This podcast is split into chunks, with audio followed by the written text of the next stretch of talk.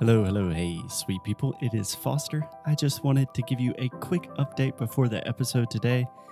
This year, in 2020, we are doing 12 different language challenges. So each month, we will have a different challenge. For example, we have a challenge about improving your vocabulary, a challenge about making good first impressions in English, and a 30 day challenge about having better more natural, more authentic conversations with native speakers. I personally am super excited about it, and I would love for you to participate. So, if you like this show, if you like what we do, and you are serious about improving your English in 2020, then I really think you should participate in some of these challenges. So, if you would like to learn more, just check out inglesnuecru.com. Let's get on with the show.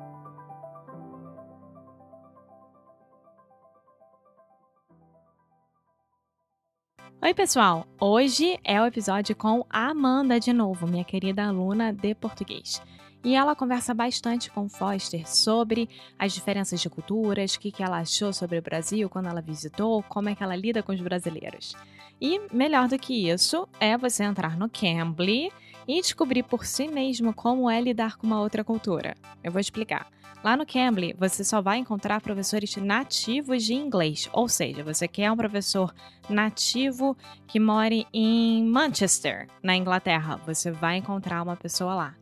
Então, assim, Cambly, além de, de ensinar inglês, né, de te oferecer isso, ele também te oferece uma ambientação maior com a cultura inglesa em geral. Então é o máximo. 24 horas por dia você pode encontrar um professor que você sinta na pele que ele é aquele. E para você testar uma aula de inglês, vá lá no cambly.com ou no aplicativo do Cambly e coloca inglês no Icru Podcast. Dessa forma você vai ter uma aula de graça, ok? Now on with the show!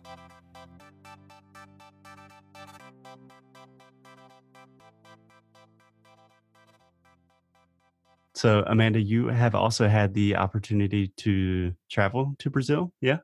Yeah. Yeah, so I went uh, to Brazil this past November. Uh, so it was during the week of Thanksgiving here. And so basically, I, I went because through this kind of language learning process, I, I met someone who um, was living in Sao Paulo and was actually living in the same neighborhood that my company has an office in.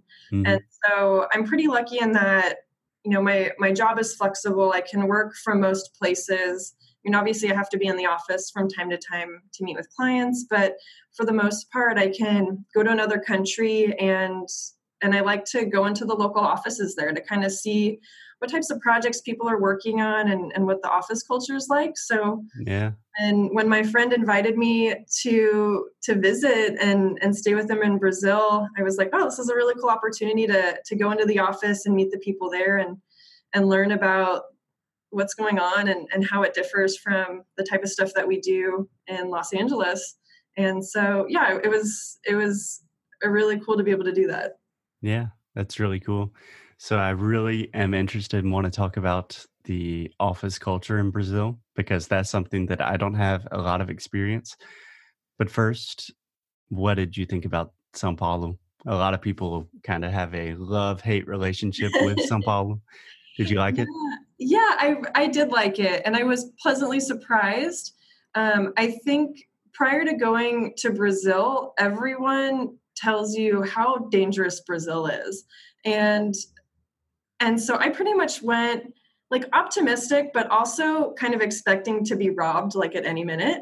And so when i walked around like you know i wouldn't have my phone out i wouldn't wear jewelry like just being kind of hyper aware mm-hmm. um, but at least in the neighborhoods that we stayed in i felt like they were really comparable to any you know major metropolitan city. And and it didn't feel any less safe like more or less safe than walking around downtown los angeles and um, and so I, I felt really comfortable and, really safe where I was. And, and, you know, obviously every city has safe areas and unsafe areas. And, and I was in um, a pretty good area. So it was, it was really cool. We spent a couple days at the beach. Uh, an activity that that kind of surprised me is we would just walk around with beers, um, which is like something that like we would go to the grocery store and then I'd be like, "What are we? What are, what are we doing here?" And he's like, "Oh, we're gonna buy some beers." And I was like, "Why? So we can go back to the hotel and drink them. And oh, so some beers in the hotel room. yeah. Because here, like, there's only a couple cities in the United States where you can drink in public. And so, or like, yeah, so I, I was literally like, why are we buying beers? Like, why don't we just go sit at a restaurant? Um, and then I forgot that you can walk around with a drink in your hand or walk around on the beach with it. So that was kind of fun and um, definitely something you wouldn't be able to do to do here. But uh, I thought I mean, I thought it was just similar but different. It was uh, the beach culture there. Like, I think that the the culture is kind of centered around the beach in certain areas, mm-hmm. um, and so I, I felt like you know people just kind of go there and and hang out all day, and that's kind of the activity that they do. Versus here, I used to live in Newport Beach in Orange County, and um, I don't know. I think that people kind of go to the beach for a couple hours, you know, go do something else. It's really not something that you go and spend a whole day at. Um, and then, yeah, even in the city part, it was. I mean, there's areas that that were kind of crowded and busy, and, and other areas that weren't. I really enjoyed just walking around and seeing the seeing the different buildings and street art and, and architecture and yeah kind of engineering aspects of it. That's that's probably my favorite thing to do when traveling is just take a look at you know how how do people get around and and when i was there i asked my friend if we could take the metro um, because i just like really wanted to see what the metro would be like. And like it was honestly better better than in los angeles. It was clean and it was um, just like really modern looking. And and i think sometimes in in the united states you kind of are brainwashed to think that like we're the best you know like we have the best things. And but going and traveling yeah like going and traveling makes you realize that you know there's like a lot of other countries who have like the similar or even better better systems than we do. And um and yeah so i, I had a really great experience visiting sao paulo and um and yeah it was i thought it was it was a really really cool city. I didn't have any you know negative experiences there. Um, so i'm really anxious to travel more around Brazil and, and see other areas um, and be able to go to Rio and be able to kind of see more of the in, interior cities. Um, yeah. So I'm planning to do that sometime next year. Awesome. Awesome. So I think it's really interesting. That's also something I like to do when I'm traveling is see like more normal things. Like when Alexia is in the US, she's obsessed with pharmacies like CVS, Walgreens, places that I just generally try to avoid. And she goes in, she's like, You can buy so many different things here. You can get your medicine, you can buy milk, they have vitamins. and I'm like, Yeah, it's a pharmacy. But sometimes those normal things really shed a lot of light into, like, huh, this place is very similar in some ways, very different in other ways.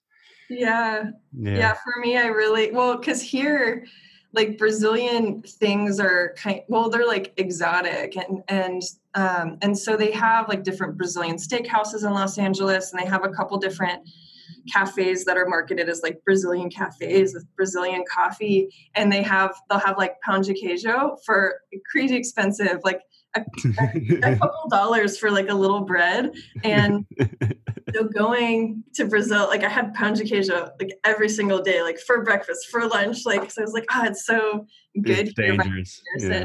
yeah. yeah. So um, and then also like acai bowls are are like a big, big thing uh, in California. I don't know as you know. I'm starting to see them a lot in the Carolinas too yeah and and so they're, they're like nine dollars.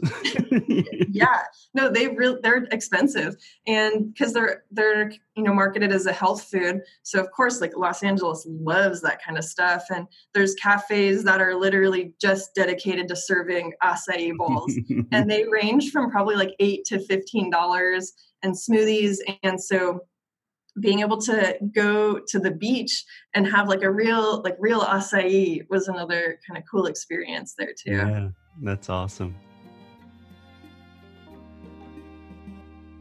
Hey guys, thanks so much for listening to another episode of Inglês no If you like what we do, if you want to support the show, here's what you can do. Leave a rating and review on Apple Podcasts or Android wherever you listen to the podcast. It really helps other people discover the show.